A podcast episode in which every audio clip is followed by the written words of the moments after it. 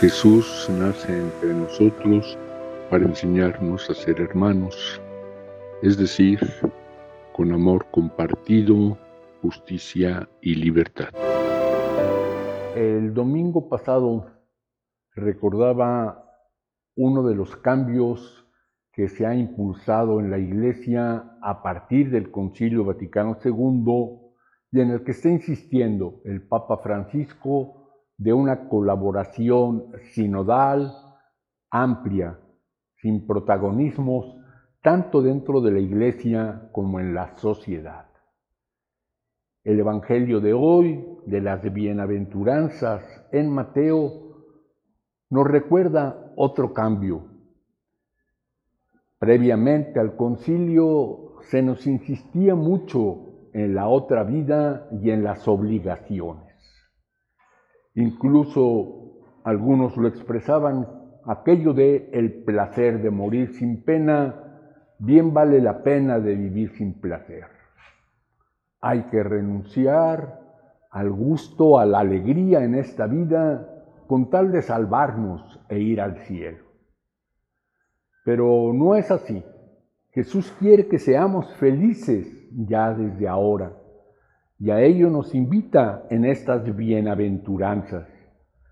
Pero sí nos indica el camino que Él siguió para ser plenamente hombre gozoso, no según los criterios de este mundo, en la riqueza, hago siempre lo que quiero, mi palabra es la ley, sino en la sencillez, en la pobreza, en el compartir, en el servicio, en la construcción de la paz.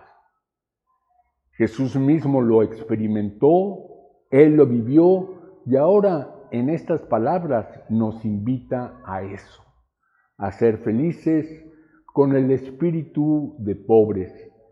Quiere decir, sin aferrarnos a la riqueza y sabiendo compartir teniendo hambre y sed de justicia, siendo misericordiosos, construyendo la paz.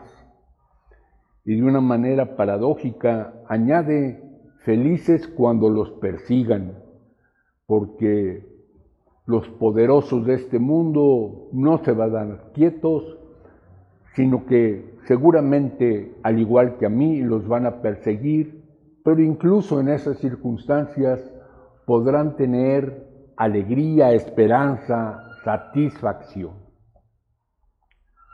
Lo podemos ver como lo hemos vivido nosotros a lo largo de nuestros días. Hemos tenido este impulso de plenitud, de alegría en el seguimiento de Jesús. Nos hemos amargado a ratos.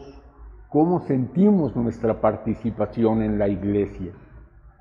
Y ojalá que podamos multiplicar esa búsqueda de alegría, de plenitud en el camino que Jesús nos señaló, no solo con sus palabras, sino sobre todo con su ejemplo.